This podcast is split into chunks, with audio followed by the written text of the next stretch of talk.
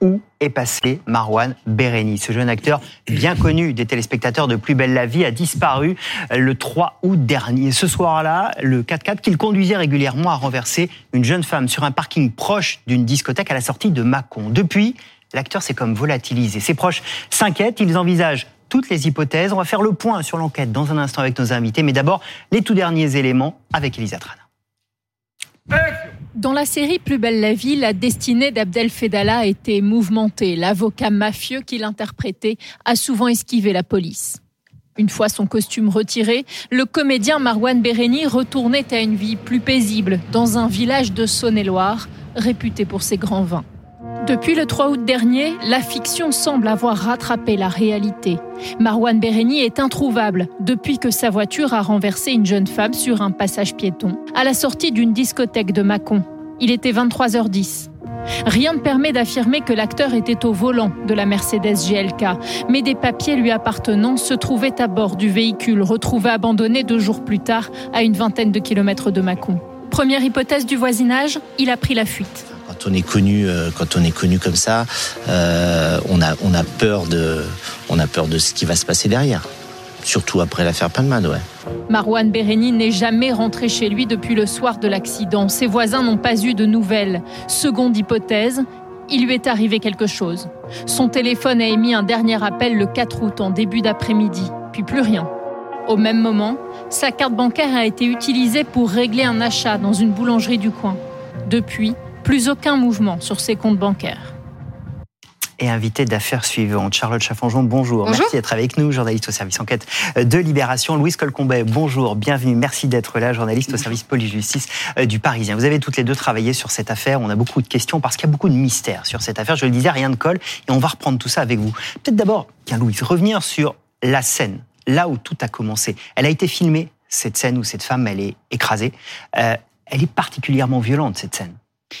Euh, oui, il y a des caméras de vidéosurveillance, donc la qualité est pas euh, est pas euh, extrême, mais elle permet de corroborer la version de Sandra, la victime, et des témoins.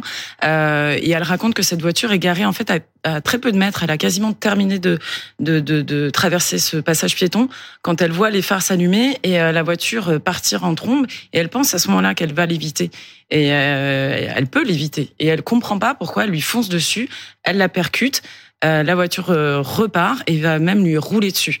Donc effectivement, c'est euh, extrêmement violent. On aurait pu imaginer un, impact et qu'elle vole à son secours et pas du tout. Et voilà, il y a ce délit de fuite et un, un quelqu'un derrière le volant dont on ignore l'identité. Et ce qu'elle dit intrigue quand elle dit il aurait pu m'éviter. En tout cas, le conducteur, il pouvait s'arrêter. Il me fonce dessus.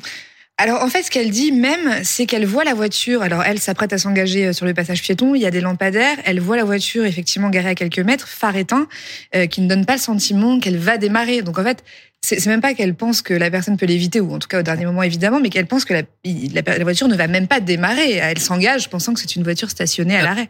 Mais par contre, elle se dit, pardon, elle se dit quand même, elle a la réflexion de se dire, c'est étonnant une si grosse voiture à Macon, c'est un gros 4x4 Mercedes, et elle raconte se dire quand même qu'elle la trouve étrange, cette voiture. Alors, question à vous deux qui avez travaillé sur le dossier, est-ce que c'est un accident ou est-ce que ça pourrait être volontaire? Alors, euh, la seule chose que moi je peux dire en tout cas, c'est qu'à l'évidence, les enquêteurs qui ont travaillé sur le sujet n'ont aucun élément permettant de dire que ça puisse être volontaire. Sandra dit qu'elle ne connaissait pas euh, la personne, en tout cas, euh, qui est recherchée dans le cas de cette affaire, euh, le comédien Marwan Bereni, qu'elle a même découvert l'existence de Plus belle la vie sur son lit d'hôpital, et, et que ce soit la version des témoins, des caméras vidéosurveillance qui sont de très mauvaise qualité, un peu lointaines, mais quand même, ou les documents retrouvés dans la voiture, enfin, il n'y a aucun élément qui permettent aux enquêteurs de penser que ça puisse être volontaire. Ce véhicule. C'est ouvert pour blessures involontaires, hein, d'ailleurs. Le cadre judiciaire, c'est blessures involontaires. Ce véhicule, ce gros 4x4, il a été retrouvé abandonné un peu plus loin. Oui, 20 km plus au sud, sur la commune de Fleury, euh, ce qui correspond pas à grand-chose quand on connaît euh, la vie de Marwan Bereni. Euh, moi, ses proches me disent qu'il a pas d'amis euh, dans ce coin-là.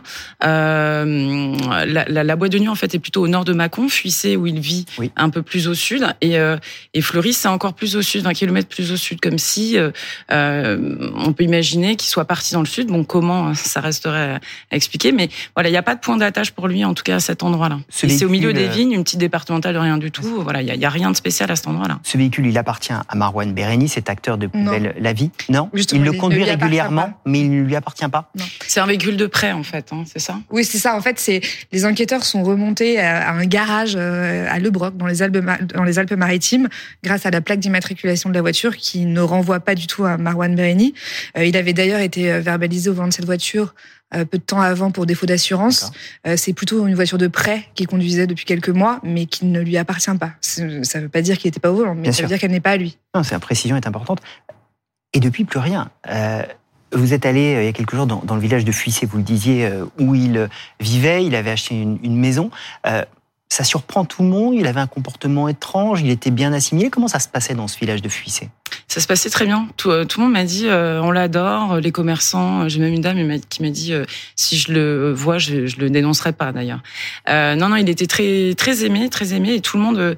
je parle au passé d'ailleurs parce que ça m'a surpris quand je suis arrivée, tout le monde parlait au passé, comme s'il y avait quelque chose d'irrémédiable. tout le monde disait bah il gâche sa vie, pourquoi il revient pas, etc. En tout cas, c'est quelqu'un qui est vu comme normal, sympathique, pas pas de problème. Enfin, vraiment euh, ça étonne et ça étonne ses proches parce qu'en fait, euh, pourquoi partir aussi longtemps? Pourquoi laisser ses parents qui tient énormément euh, dans l'inconnu? Ça les fait souffrir, ça fait souffrir tout le monde.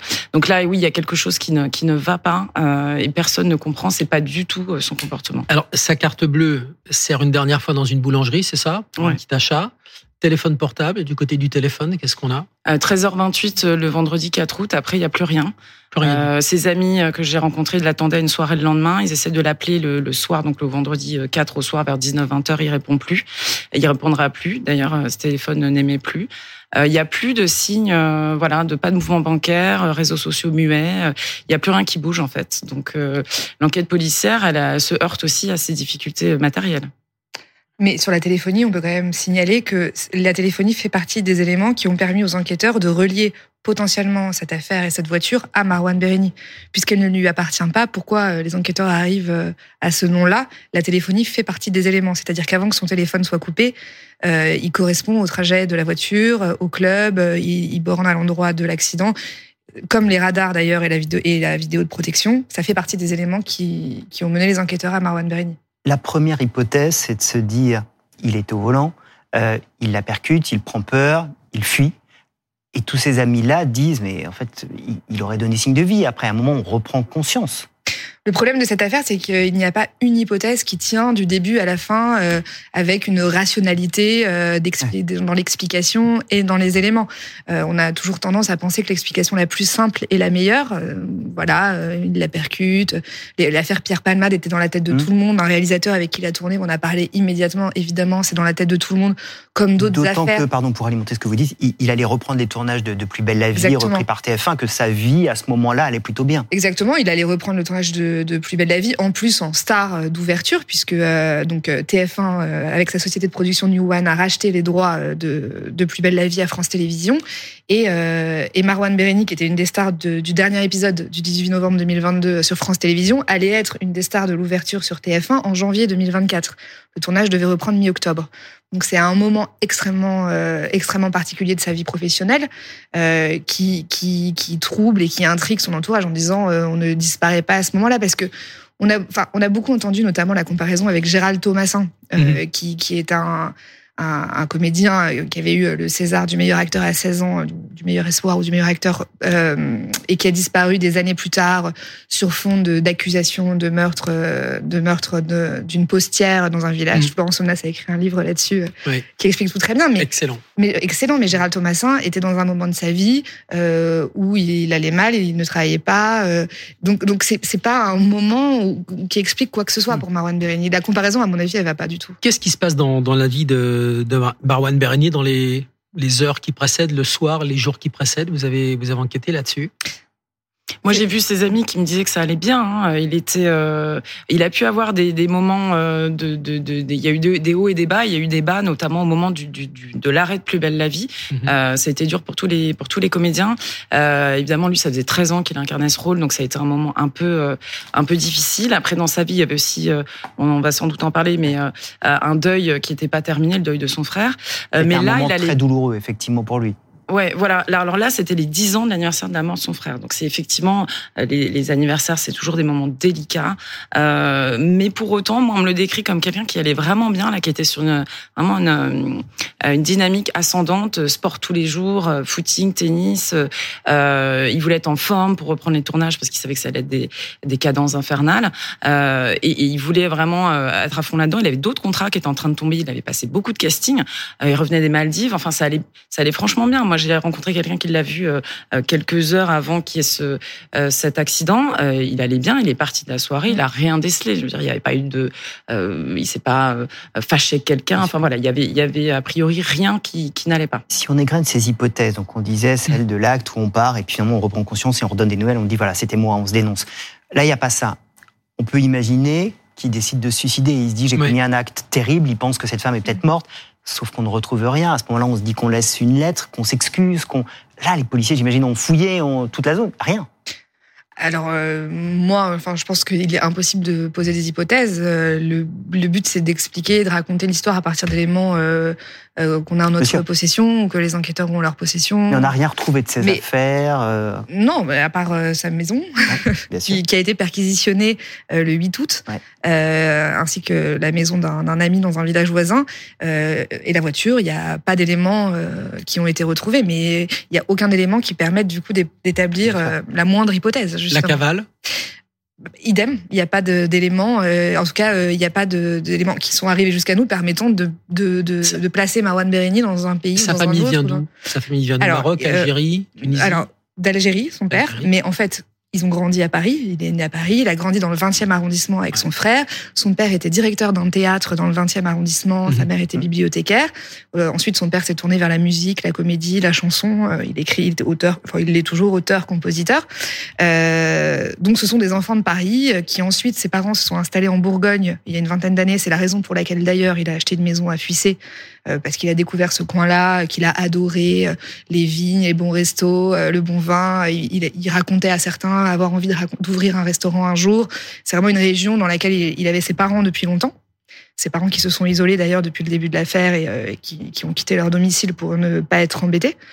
Euh, donc, donc, donc le cadre familial est celui-là, un cadre familial sans histoire mmh, mmh. particulière c'est pas du tout, euh, c'est pas du tout euh, un, sujet en tout cas euh, problématique, à part évidemment la mort de, de, son frère, qui était un, un, street artiste extrêmement talentueux, qui a commencé à, à, dessiner sur les murs du 20e arrondissement des corps humains à tête d'animaux, d'où son nom de travail au Project, qui ensuite est parti en Tunisie, euh, dessiner euh, grandeur nature euh, les martyrs de la Révolution, euh, puis à la frontière libyenne dans un camp de réfugiés pour continuer ce travail-là. le Monde, Libération avait fait plein d'articles sur son travail à l'époque. Et il est parti à Détroit pour poursuivre ce travail-là engagé. Et il a été assassiné par des jeunes Américains qui voulaient le dépouiller. Et son corps a mis huit mois à être identifié. Donc la famille a été dans, dans l'inconnu pendant huit mois.